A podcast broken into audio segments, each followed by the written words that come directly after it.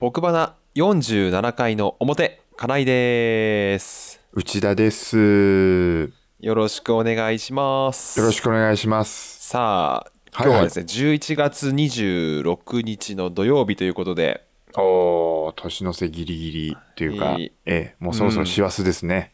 そうだね、ワールドカップも始まりまして、見てますか？見てません。はい。えーっと、見てないだろうと思って聞きました。見ていません。いやー、すごかったんでだよね。うん、俺はもうね、負けると思って見てたんで、うん。興奮しちゃったね、4-1じゃあ。そう、びっくりしちゃったね。まさかそう思わなかったですけども。そうですよね。いや、俺、午前中にね、あれ、サンジャポ見てたら、あの、丸山桂里奈が、えーっと、あの方、妊娠中でしょ？あの、自分の、自分の胎児に、あの、勝敗予想をさせてまして、日本勝ちますとかって言ってたの、それだけ覚えてたんですよ。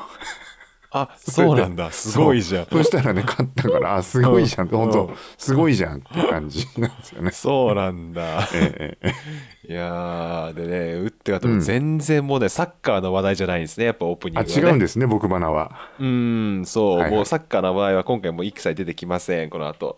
あ、本当ですか。はい。はい。あのーこの間ね、あのーこの間ってもうそうかな、半月ぐらい前なんですけど、やっぱり、あの、まだ子供が小さいと、うん休みの日に2人で外食って結構難しいじゃないですか。うちはまだ難しいね。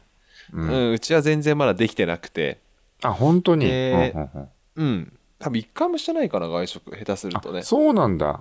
ほんほんほんほんほんほんほんで、で、と、そんな中で、まあ、妻がね、カレーを食べたいっていうおう話になりまして、はいはいはい。まあ、いわゆるご飯とカレーではなくて、いわゆるいあのインドカレーね、なんとカレー。うんうんあうんあ、わかる。あれ食べたい時あるよね。うんうんで、まあ、それを、まあ、近所に、まあ、美味しいカレー屋さんあるんで、うんで、そこテイクアウトやってるんで、うん。まあ、そこに買いに行ったんですけど、はいはい。まあ、ちょっと目を疑うような光景がちょっと繰り広げられててですね、何？その、目の、その、それはカレー屋さんの中で？カレー屋さんの中で。あのーおそらく構成としてはおじいちゃん、おばあちゃんうん。その娘と孫っていう感じの4人。のお客さん。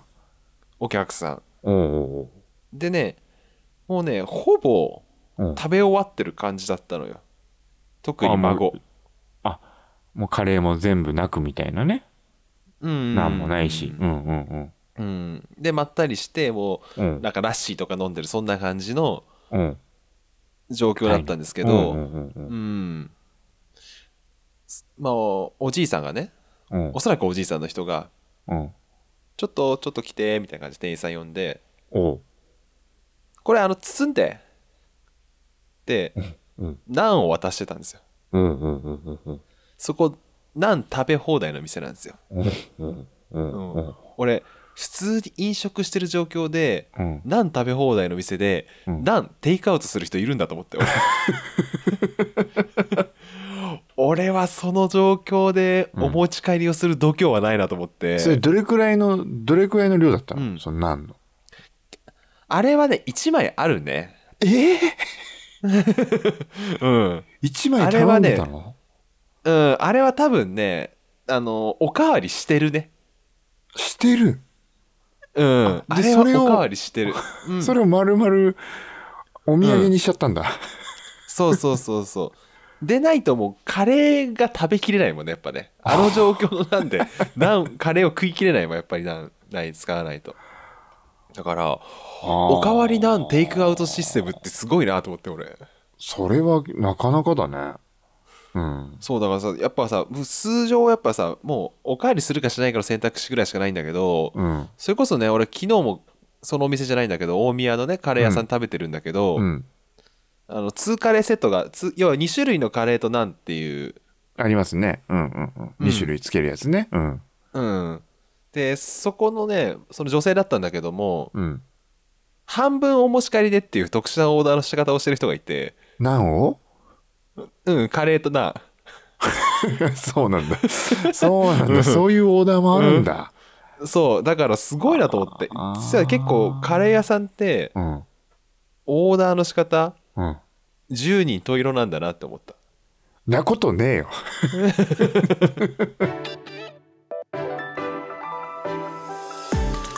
30代の2人のサラリーマンがお送りするおよそ30分間のポッドキャスト番組それが僕花です。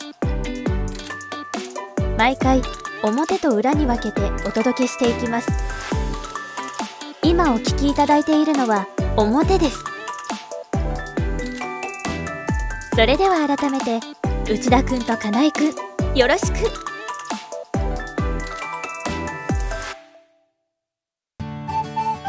僕花では皆様からのメッセージを募集しております。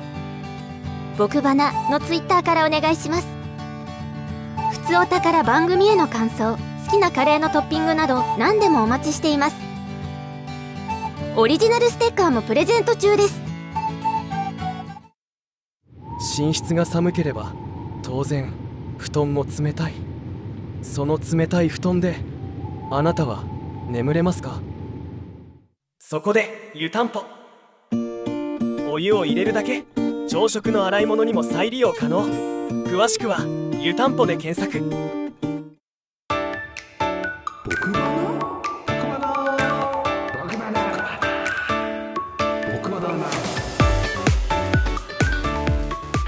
改めまして金井です内田ですよろしくお願いいたしますよろしくお願いしますカレーはねあの普通はあのその場で食べるしかないと思いますよ本当。そうだよね、うん。うん。辛さぐらいしか選べないと俺は思ってたんだけど。そうですそうです本当そうだと思いますよ、本当、うん。半分お持ち帰りっていう特殊なスタイルね。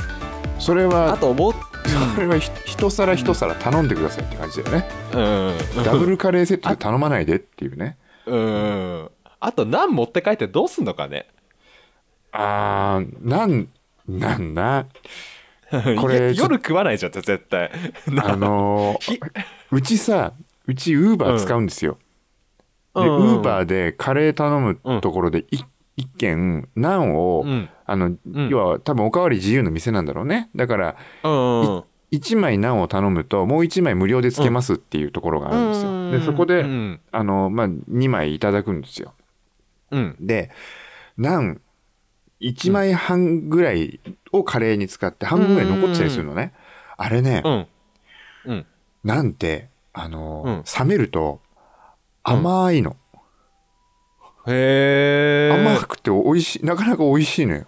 歯ごたえが。菓子パン感覚になるの？菓子パン感覚で俺は食べてます、そうウーバーだとなんかそれは気兼ねなくね2枚そうさらっとそういうサービスでっつって受けてますけど、うんうんうん、それはそれを知っちゃった人なんじゃない？もしかしたら。なるほどね。うん。おじいさん。意外にすごいな俺より上行ってたな。うん。あれほのかに甘くてうまいぞみたいな。えー、あそうなんだ、うんうん。じゃああれか別にまた夜カレー食うわけじゃねえのかうん菓子パン感覚だと思います、多分。各でね。そういうことか、うん。そういうことか。はいはい。なるほど、でね、まあ、今回というか、まあ、前回46回の表裏うん。お聞きいただいた方、えねお気づきかもしれませんけれども。えちょっと衝撃走りましたよね。僕はよく車で僕まで聞いてるんですけど衝撃走りました、うんうん。うん。まさか。僕花ね。そう、うん、この僕花ってこう、ね、オープニングの小話。うんうん。そしてお知らせを2つ入れてで本編に入っていくっていう作り方を、まあ、ちょっと前からしているんですけども、はい。はい。そうだね、うん。まあ、うん、しばらくはね大体ツイッターのアカウントフォローしてくださいねとか、YouTube やってますよみたいなうん。うん。やつを、まあ、入れてたんですけど、はいはいはい、まあ、ちょっとね、まあ、私も編集私逆に言うと編集してるんでほぼ配信は聞いてないんですけど自分では、うんうんうん編集しながらいやちょっとお知らせくどいなっていうね、まあちょっと思っちゃったんだね。うん。うん、お知らせお知らせちょっとくどいなと思って、うん。ふとうん。なんかこうなんつうんだろうな。うーん固有名詞みたいなすごく限られたこものではなくてなんかうん。一般的なお知らせみたいなのちょっと入れてみようかなっていうね、一般的なお知らせを入れてみようかな。うん、ほうほうほうほうほう概概念的なものをちょっと入れてみようかなと思って、う概念的な概念的なお知らせをする？うん、だから、まあ、前回のね46回の表で言うと、うんうん。あの塩焼きそばのお知らせをちょっと入れてみたわけなんですよ。いやーお知らせされてたよね塩焼きそば。うん。うん。あの僕ねちょっとカーブ曲がりきれなかったかもしれないあれ。直進だったからよかったけどカーブだったら。え？うん。なんでこれ？え？って。うん。なんか俺なんていうの？俺はこの喋っうんてるタイミング以降は配信の時に聞くだけなんですよね。でそうだよね。からこのどう編集されてるかわかんの、うん。そう、金井君がどういうことを思ってなんて全然知らないから、うん。なんか俺最初話をなんか話っていうかあのお知らせを聞いてる最中に、うん。あまたなんか新しいノベルティを作ったのかこの人って思ったの。ああそれがあ食品なのか？みたいな。そしたら塩焼きそばって言って終わったから。うん。何を伝えられてんだこれ？見てでこの後のそれ俺収録の時知らないからフォローもしてないしみたいな。うん。そうそうそうそで今日もこれ流れたでしょそれはうんうんうん。うそう。えっとね今回はねえっと予定ではえっと湯たんぽのお知らせが入ってるはずなので湯たんぽ入ってんの？聞いてないからね。でななぜ湯たんぽなのっていうね。うん。いやすやっぱごいよね。やけどエピソードがやっぱあってやっぱ湯たんぽ一回作っとくかと思って。あ。やっぱや湯たんぽにやっぱネガティブな、うん。そうそうそう。うん。やっぱ僕バラニスナー湯たんぽに対してネガティブなイメージがあるといけないなと思ってうんやっぱ湯たんぽっていいも塩焼きそばはなぜ塩焼きそばはあチョイスは？塩焼きそばはた俺はその時に塩焼きそばがちょっと食べたかったっていうただそれだけで 塩焼きそばを作ったってそれ10回目ぐらいだろ？もっと最初にまつわるエピソードから挟もうぜっていうね、フルトネまん。じゅうとかさ。うん。具体的すぎるとダメなのかそうそうそう。かもうちょっとねやっぱ概念みんなが知ってるよ概念じゃないといけないのか。そうそうなるほどそうねすそう。でねうん。うん。でこれがね内田君がさっき打ち合わせの時に何がびっくりしたかっていうとね、うん。あれそうなんですよ。人じゃないんですよ。うん、これ衝撃ですよ。うん、人が読んでないっていうね。あれ人だったよね。本当そう。俺もね自分で編集しててうん人にしか聞こえない、人にしか聞こえないよねあれ。そういわゆる AI ですね、うんうん、AI が喋ってるんでしょ？そすごいよねうすごいよね。本当俺ね。技術革新に俺はもう驚きを隠せないね。本当にね、下手したら僕花一回僕ら収録した後全部 AI に置き換えることできんの？ああ大変だけどできるね。あそういうことだよね。一応今俺が持ってるのはうん。女性の声色3つと男性の声色3つ持っててなんすごい特にね男性のナレーションはほぼもう一人しか聞こえないね。へえ、すごいね。なんかピッチを変えられたりとか、うん。あと喜怒哀楽をどれくらいまぶすかとかえ何？そんなのあんの？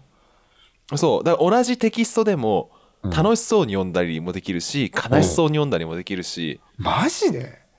うん、あとねイントネーションをもう完全にか完全にいじれるので。へえマジすごいね。そうだから変ななイントネーションにならなくて済むというね。へえプロのナレーターさん泣かせじゃない？本当。そうだからそれはすごく思う。ただね僕バラは引き続きねプロのナレーターの人の声も活かしながら AI も活かしながらねちょっとハイブリッドにちょっとねなんかすごいねやっていこうかなと思ってますので、あー僕ももしかしたら将来置き換えられちゃうかもしれないですね、こいつテンション低いんだよなっつって。ああ差し替え差し替え差し替え差し替えです。ちょっとテンション上げ上げますみたいなね。うん。いやまあいすごいなあ、うん。さらっと僕側におそそういう技術入ってるってびっくりするね。う。ん。うん。聞いてる方ちょっと驚きかもしれない。であとねいつもいあのお願いしてるナレーターの方と、うん。AI のナレーターの方 AI のナレーション似てるのよ声が実は。そう似てたよ。似てるのよそう。そう。めちゃくちゃ似てるの。いろんな想像しちゃったの。その、うん。いつも頼うん。頼まれてる方は今回の台本を見て、うん。何を思ってんだろうなこの人って。多分いろいろ思っちゃったんじゃないかなって。そこもね、うん。あのやっぱ金井やっぱ狂ってんなって 思いながら、うんうん車を運転しながら聞いてたんですけどねそれでね。うん。なので、えっと AI だったらまだよか今ったよ。そう、AI ですよ。だから俺の中で完結してるっていう。だから台本原稿を作ってそれを落とし込んで で BGM 選んでとかそれで作ってるってすいうね。ごいですよね。まあ、台本書いてるっていうのもすごいんですけどね、あのね、焼きそばの。うん。うん。でねあの今回47回が、はいはいはい。えー、と12月いっぱい。うん。でに48回から2023年になるんですけど、はい。一応あの頭のところてあの BGM とか変えないんですけど、うん。あのー今だと30代2人のサラリーマンがお送りするおよそ30分間のポッドキャスト番組っていうナレーションから入ってるんですけどはいはい。ここにえっ、と、えー30代の2人の父親サラリーマンがお送りする一時の父親サラリーマンだったかな。そんな感じでちょっとテキストのアレンジを入れるんですけどあ、そんなん入るんですか、うん。あ入るんです。あのー49回の配信から変えるあごめんなさい。48回の配信から変えるんですけどあのこれ AI とナレーターの人混ざってます。ええ父親のっておそらいうのはそうなんだ。でおそらくですけどどこが変えたか分かんないと思います。どこが AI でどこがナレーションか分かんないです。私にはもはやもう聞き分けができない。すごいね。うん。へえ。そんなのがねちょっとね入るのでねぜひちょっとねまあ来月の配信になっちゃいますけどちょっとそこら辺もねちょっと AI でまた課題がなんかふざけたことやってるなって思いながら。えーでもね。それさあれなんでしょ、うん。あのうん。たまたまなんでしょ？その AI の声色とナレーターの。たまたま。たまたま似てたんだよね。うんでねやっぱり、ね多くやっぱねやっぱね人がややるところはやっぱね演技ができないねな AI はねまだ。はあ、ね。演技ができないから、あのこの後ねあの実はメールご紹介するんですけど、はいはいはい。でメール入るとき必ず私メール届いてますっていうやつ入れるんですけどあるねあるね。うんああいうのはできない。あやっぱりちょっとテンションン上がるみたいのがないんだ。うん。そう綺麗に読むっていうことだけなのでね。やっぱそういうところをねね。やっぱねそういうのはちょっとなのでぜ全部 AI にはしませんので、はい。ね、そういうところでちょっと皆さん楽しんでいただけたらなというところで、はい。今回もメッセージいただきましたのでごメッセージ紹介を届いてましていきたいと思います。はい。ラ,、えーラジオネームてるてるアフロさんですね。いつもありがとうございます。い。つもありがとうございます。えー、金井さん、内田さん、こんにちは。こんにちはえー今年も新語・流行語大賞の季節が近づいてまいりました。はい、えー先日ノミネートの30号が発表され「キツネダンス」オミクロン株」スパイファミリー」などが選ばれました、はいはいえー年間大賞やトップ10が発表されます。年間大賞とトップ10に何が選ばれるか予想してみてはいかがでしょうかというところでメッセージいただいています。なるほどねこれちなみにね、うんうん。あれなんですよ。あの配信が12月の7日を予定してますので実はもうはい。配信されてる時には実ははもう決まってるんですねこれ。あ決まってるんですか？そう。だから我々が今予想したらもうすでに聞いていただいてる方は正解がか否かが分かるというね。なるほどね。うん。でねメールあの30個全部羅列していただいたんで非常に分かりやすい感じになってますんで、一応ちょっと読んできますね。はい。え1個ずつ。はいインティマシーコーディネータインティマシーコーディネーターーはい。インボイス制度。はい。大谷ルール。はい。オーディオブック。はい。OBN オールドボーイズネットワークって意味らしいです。はい。はい。オミクロン株。はい。カオパンツ。はい。ガチ中華はい。キーウ。はい。キツネダンス。はい。国葬儀。はい。子ども家庭庁。子供家庭宗,、はい。うん。はい。宗教2世。はい。知らんけど。うん。スパイファミリー。うん。スマホショルダうん。ー青春ってすごく密なので。うんちむどんどん反省会。うん。丁寧な説明。うん。手前取り。はい。ヌン活。うん。ビッグボス。はい。村神様。はい。メタバース。はい。やーパワー。これ筋肉ですね。うん。ヤクルト1000うん。リスキリズムリスキリングじゃないですか？あごめんなさい。リスキリング。はい。ルッキズム。はい。令和の怪物。はい。悪い円安。はいはいはい。という30まあちょっと今ガーッと読んできましたけれどももうねすでにね、はい。やっぱり毎年だけど分かんないものがやっぱあるよね。俺ほぼわかんない。ほぼ分かんないかほぼわかんない、うん。あのー最初から並んでいくので言うと、まあインボイスはわかります、ん。オーディオブック大谷ルールはまあ大谷翔平なんだろうなっていう。うん。でしょ？でオーディオブックはまあまあわかります、オミクロン株わかります、まあ、キーウ、キツネダンス、うん。コスク葬儀、子供家庭庁、宗教2世知らん、これ知らんけどうん。俺が思ってる知らんけどって博多大吉さんが言ってる知らんけどなんだけど、それ違うんですか？それは何だろう？俺逆にそれが分かんないな。うん。スパイファミリーは知ってる？スマホショルダー知ってるでしょ、うんうんうんで手前取りはわかる？ビッグボス、うんうん。村神様ってこれってね野球、野球だね、うん、野球だよね。メタバースわかるでしょ、ヤーパワーはなんか、うん。あのー NHK のアナウンサーさん笑っちゃったやつでしょ？うん そうそうそうそうそう。だよね。でヤクルト1000、うん。ルッキズム令和の怪物、これ佐々木朗希、うん。これね、そう。佐々木朗希だけ知ってる、うん。おおすごいね。うん。悪い円安ってい今の状態だよね。うん。でもなんかねうん。今年全然ピンとこないんだよねこれ見てやっぱり。うん。そうね。これさ毎年さうん。ある程度ポジティブなこものがなるのかな？ネガティブなことがなってることもあんのかな？いやポジティブじゃないなんだかんだ言ってそう。1位は。なんだかんだそう、うん。なんだかんだやっぱりなんて言うんだろう。だってさ1位でさ例えばだよ。うん、1位でさ、うん。1位はキーウって言わないでしょ。言わないね。言わない言わない。対象はうん。オミクロン株って言わないもんね。宗教2世言わないもんね多分ね。うん。ちなみにね去年がうん。リアル二刀流ショータイム。大谷翔平のねだね。これ3番来ないでしょ？大谷ルール。うん大谷ルールはないねこれね。ないね。絶対来ないうん。ねこれ来てたらもう大谷翔平しか希望はないのかって思うよね本当、うんその前、えー。2020年がね、うん。3密だね。2020年3密。ああまあそれはしょうがないかな。コロナうん。初年度だもんね。うん。うん。うん。2019ワンチーム。ラグビーだね。いいもんね、うんいいいいイうん。メージだもん、うん。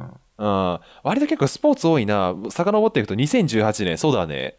うん、あそうだねね。はいはいはい、うん。カーリングだね。うん、でそさらにね戻ってってこれ2016年の神ってるもこれ多分野球なんだよな。ああ2016神ってる。2015年トリプルスリー。それ何？トリプルスリー野球。ホームランはあ、打率3割ホームラン30本盗塁30盗塁っていうのでトリプルスリーっていう言い方をするなんるほですけど。どね。ってことはじゃあ傾向としてはそういうスポーツ系はありそうだね、うん、スポーツ系はありそう。だからスポーツ野球が2年 ,2 年連続取ってる年もあるけれどもでうん。もあんまり野球スポーツが連発ってこともないのかな。いやでもそんなことないな。イナバウアーのの翌年にハニカミ王子取ってたりしてるから。うんうんスポーツ連発もありますがうーんネガティブなことがなることはなかなかなさそう。そうだでよね。よくよくわかんないものが取ってることは基本ないねやっぱりね。そうだよね、うん。そうだよね、うん。えーそれだとうん。対象とまで言わなくとも、うん。あのーてるてるアフロさんからはあのー上位10トップ10かっていうのもうん言ってるじゃないですか、トップう10っんていう範囲の中で言うと多分インボイス制度とか入ってくる気がするんですよね。そうね単語としてよく聞いたねこれはねう、ん。確かにも。もう会社大変だもんね。うんだし、インボイス。オミクロンもなんだかは入んじゃないのやっぱりそうだね。うん。オミクロン入りそうだね。うんで、キーウとか国の名前だからね。これはうん国じゃない、国の都市の名前だもんね。都市の名前ううんん。キツネダンス入んじゃ入れないたくはないね。キツネダンスは入ってほしいな。俺キツネダンス入ってやっぱ踊ってほしいもん。あのステージのところで。ああ、なるほどね。うん。うん。キツネダンスマジ YouTube でよく見た俺。今年。なんで？なんで？やなんかすごい愉快だった。俺あんなに野球のチアダンスを見ることはなかったね過去に。そキそんなツネダンスだけはすげえ見たなんか。そんなに好きだったんだ。うんすげえお知らせってかすごい YouTube に出てくるぐらいあ俺一時期多分 YouTube のそうなんだ。うん。す三3つのジャンルに分けるとすると APEX キャンプ、キツネダンスだった時期あったもん多分。おかしいお知らせ出てくる。偏りがおかしいんだけどさ。ううん。んそうなんだ。そう。うー。うん。んえーあとなんだろうな。これ知らんけど宗教結2世局何なの、うん。博多大吉さんじゃないでしょ？じゃあこれねあのねえっ、と要は保険張ってる言い方だよね。なんかこう説明して例えば、なんだろうなうん明日の天気はうん。雨なんだって知らんけど。っていう言い方をする。その保険を張るための言い方の知らんけどね、うん。でもそれって大吉先生が言ってたんじゃないの？あ俺よくよ昔あのーよく玉結び TBS ラジオの玉結びで大吉先生の回だと「知らんけど」って言ってたよ、あそうなんだ。そうそう似た使い方で。あうん、あそこなんじゃない？まあ違うんだろうな多あ分な。うん。えーっとで言うとだからビッグビッグボスってどうなんですか、ビッグボス旋ビッグボス風みたいなのってさちょっと弱かったよね、最初のうん。シーズン始まる前とかね、ん。あれは強かったけど。うん。だからそういう意味で言うと令和の怪物、うん。なんじゃないですか？ね。うん、野球のやっぱ野球としてはね、どっちかな。まあやっぱ野球強いじゃない？このうん、流行語大賞、はいはいはい。うーんやっまあ村上もすごいの強いんだけどやっぱり完全試合の方がやっぱすごかったかなって気がするかあーなそうだよね、うん。56本で日本人最多にはなったけども、うん、バレンティンの記録を超えてないから。なるほど。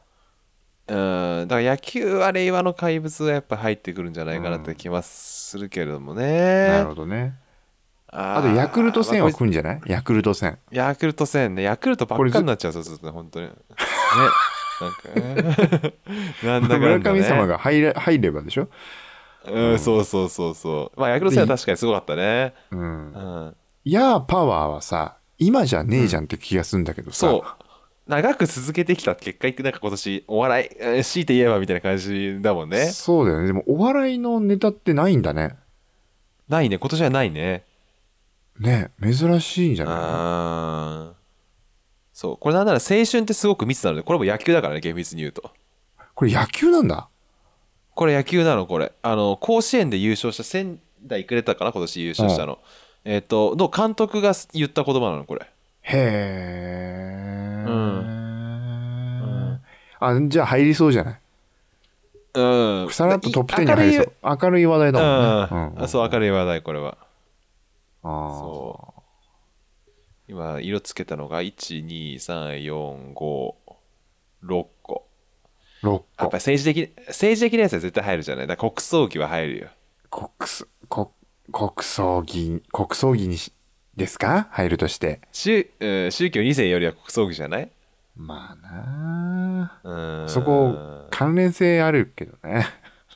そうそうそうそう、意外と政治ネタが少ないのかもうインティマシインティマシーコーディネーターに関してはもう何ななんなのこれっていう感じなの？これ。でだ誰が使ったのそれ？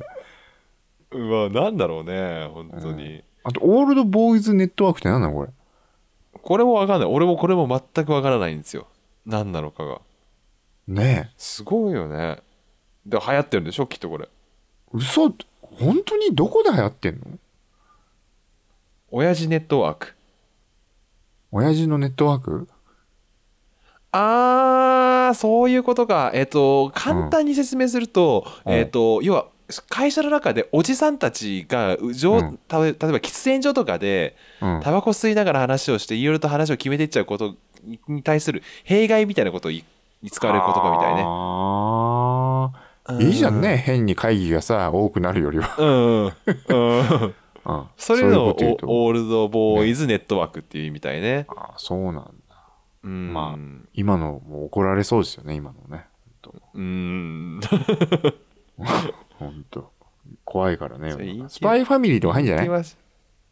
そうね。もうアニメに関してはもう全く明るくないからこれがどれくらい流行ってるのか全然わかんないけど、わかんないね。チェーンソーマンのが流行ってんじゃないの？って思っちゃうけどね。そう、もう俺俺なん。かだったらもう絶対にあれだけどなあのーあ名前忘れちゃったよあのネットフリックスで見せたドラマの名前忘れちゃったけどよっぽどドラマの方が見てた気がするから。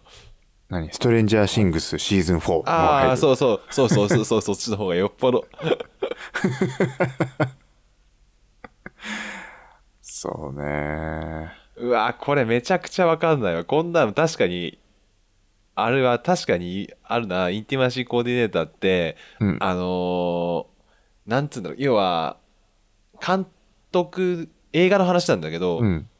監督の過剰な演出要は性的な表現を求めるとかさ、はいはいはいはい。あれよ。あのケビンケビン ケビンベーコンじゃねケビン・スペーシーみたいな、ん。ああいうのを、えっと起きないようにケアしていく人職業のことみたいよ。ああ MeToo がね。あのああそうそう、盛 MeToo の流れだね。そうそう。うん。なるほどね。その流れみたい。うん。そういうことなんだ。うーん。いやーいやー。10個選べないっすこれ。で大賞なんてこれさ大賞。うん。今今年の何？大賞はでうん。ーダンって出るんでしょ、うん。うん。令和の怪物です。だったらまださやっぱりここそそういううん。ことだと思ううな、ん。うん。確か他に、令和の怪物。うん。他弱いんだよ。そのダーダンってこう。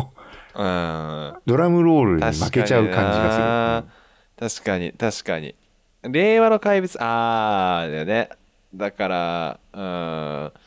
そうだなインボイス制度ですって言わないもんな多分えーだもんね、多分それ。えーだよね。だから、えーだからもうそういう意味ではね、ネガティブな方でいくと、俺多分国葬儀だと思うね。ああ、まあ、しなるほょうがないよね、のパタどなるほどねーン。うーん。しょうがないよねで来るかこう希望の方に行くかね。うん、で来るか。うん。うんうんうんうん。だな。うん。まあ、まあ、じゃあ僕花としては、まあ、令和の怪物じゃないですかね。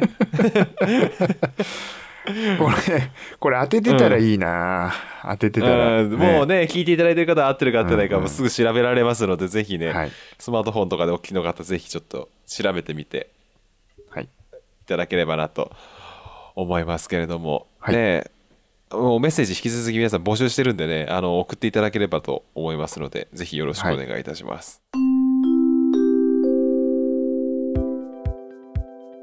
編集のタイミングでは結果が出ていますのでお知らせします。今年の年間大賞は村神様に決まりました。トップ10にはキーウキツネダンス国葬儀宗教2世知らんけどスマホショルダー手前取りヤクルト1000悪い円安が入りました。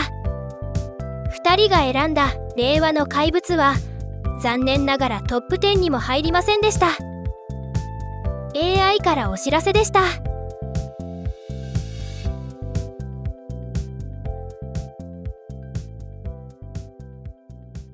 そしてねやっぱね一個俺からもね気になってはいたけれども、うん。あのー桑田さん、うん。あれサザンじゃないよね。桑田佳祐としてのベスト版だよね。って発売されたのね。うん。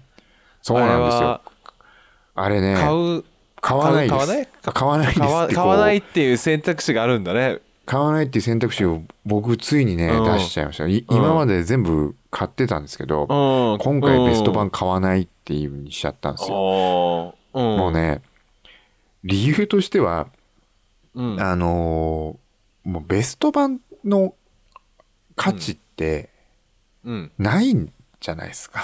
ないって確いうのは。かにね、しうん。うん。CD に集めて焼く必要がないってことかな。そうそうそうそ極端な話。うん、う。もうあればさアルバム持ってれば当然いいし、うん、でうん、前回前々回のベスト版、ベスト版4枚目なんですよ、桑田さん。そうだよね。結構結構出してる印象ある俺も、うん。そう。10年周期で必ず出すんですよ。92う年ーん。2002年2012年あそうなんだ。2022年。10年周期で出すんですけど、うん、うん、同じなのよほぼ。曲がかぶってんのが。まあそうだよ。そんなに頻繁に出してないしな、うん。そう。だからユーミン？ユユーミンはさ、うん。今回、うん。あのー多分ユーミンも10年ぶりにベスト版出したんだけど、うん。ユーミンはその1個前にのに入ってる曲を全部外したのよ。だから、うん。今回のベスト版はその1個前のベスト版に収録されなかった曲を入れましたっていううん。テーマにしてるから、そういうんだとこう、なんか連作っていう感じがあってこううん。購買意欲みたいなのあると思うんですけどうん。全然上がんなくて。でうん最近ってさ、あのー映画もそうだけどサブスクがこう、どんどんある中でやっぱこう、特典ありきだったりするじゃないですか。うんうん、で桑田さんの今回のベスト版の特典が T シャツなんですよね。ああ初回完全限定版のやつが。で S サイズから XL までありますみたいな感じなんですけど、うん。T シャツは俺はあのライブ行ってライブ T シャツ買うなみたいなうん感じもあったりすると、うん。特典としても弱くてうん。実はね僕心配してたんですよ今回。はじあのついに桑田さん多分チャートでもやばいんじゃないかなっつって、あ勝手に思ってたんですけどそれ気優に終わりましたけど、あ まあねまあね。うん。気優に終わったんですけどそうなんだね、だからやっぱねこうサブスク時代にこう特典とかそこら辺本当考えなくちゃいけないだろうなみ各メディアの方々っていうのが。アうん。今回のその桑田さんをね。俺自分で買わないってなって思ったね。うーん。確かにな音楽とかだってうん。俺俺は大体 Spotify で聞くんだけれども、だ CD って買う This is うん。買わないもん。This is なアーティスト名で例えば This is 桑田佳祐とかで、うん。なんかもうあれがあれもうベスト版みたいになってるもんね。そうだよね。うん。そうなんだよ。もう勝手にうん。ベスト版を桑田さんじゃないところが勝手に作ってくれるじゃん、そうそうそう。あとなんなら CD を再生する機器がもうほぼないな。うちにはね引っ張り出してこないとないね。あー。結局パソコンに取り込むでしょ？そう。あでパソコンあとあれじゃない？もうあの車とか、いやーもう車とかも取り込まないのう俺の場合だとね。ああ生活の生活のスタイルの中にもディスクというものが存在しない今。ああいやそうなんだろうね。うーん。いやだから本当あのうーん。いやでもこれね弊害もやっぱ当然あって、うん。何かっていうと、うん。あのー昔の DVD よくあ買って集めてるうんんでね、うん。あの収集癖で買ってるんですけど、うん例えばあのーマーベルもうん。集めてたんですよ前に。であのー初期の頃のアイアンマンとかアイアンマン2とかって、うん。あのーなんだろう DVD 全盛期だったんだよね時代的に。だから、うん。初回限定版に特典映像山盛りにしましたみたいな。メイキングで3時間近くありますみたいなそういう売り方を当時してたんだけどうん。そこから再発版になったらその特典映像全部カットされてんだよね。今の DVD って。現行現行版のディズニーが売ってるバージョンってうん。カットされてるんですよ。だから買う新品で買う時に特典映像がないと。でそもそも特典映像自体があの、DVD にしか入ってないってなるとサブスク自体になると、それメイキングとかそういったものって見る機会ってほぼなくなってくんじゃないかって。そう。確かに確かに確かに。ほんとこうなんかある意味こう映画見た後にその作品をよく知りたいみたいになった時にうん。こう見れる媒体みたいなものっていうのがほんと今後限られていっちゃうのかなっていうのもこう、うん。収集癖のある身としてはちょっと悲しいところでもあったりして、確かにね。うん、確かにメイキングっていう言葉を久しく聞かなくなったな。聞かないよね。言われてみるとね。うん。サブスクで本編だけ見て終わりだもんね。うん。そうそうだね。確かに。そうなんだよね。あで急に高くなるの。今あのディスク買う人特定の人たちしかいないみたいなことでさ。ーうんうんあのは1万円近くしたしたりするでしょ。そんなにするんだ。たっけそう。だから「新エヴァンゲリオン」とかさ買おうと思ったらさ、8000円近くしちゃったからちょっとついに手はなんかこう伸ばせなくなってきちゃったよね。ああやばいな。やっぱでもその考えた方がいい。やっぱ僕話もやっぱねメイキング発売しなきゃいけなくなるかもしれない。からやっぱりメイキング撮ったことないだろ なあ。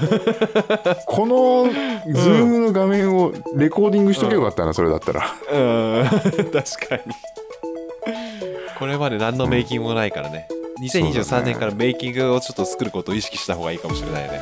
ああそうかもしれない。そしたらこうねコンテンツの充実度がこう上がってくる、うん。時代と逆行していく感じですね。誰も誰も見ねえよって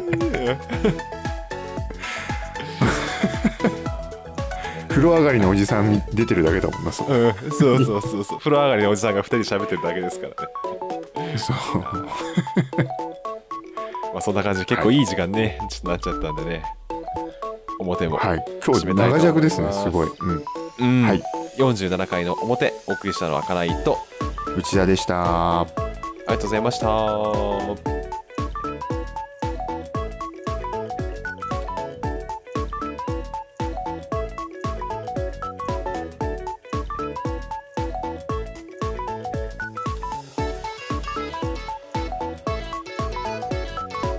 僕花を最後までお聞きいただきありがとうございました。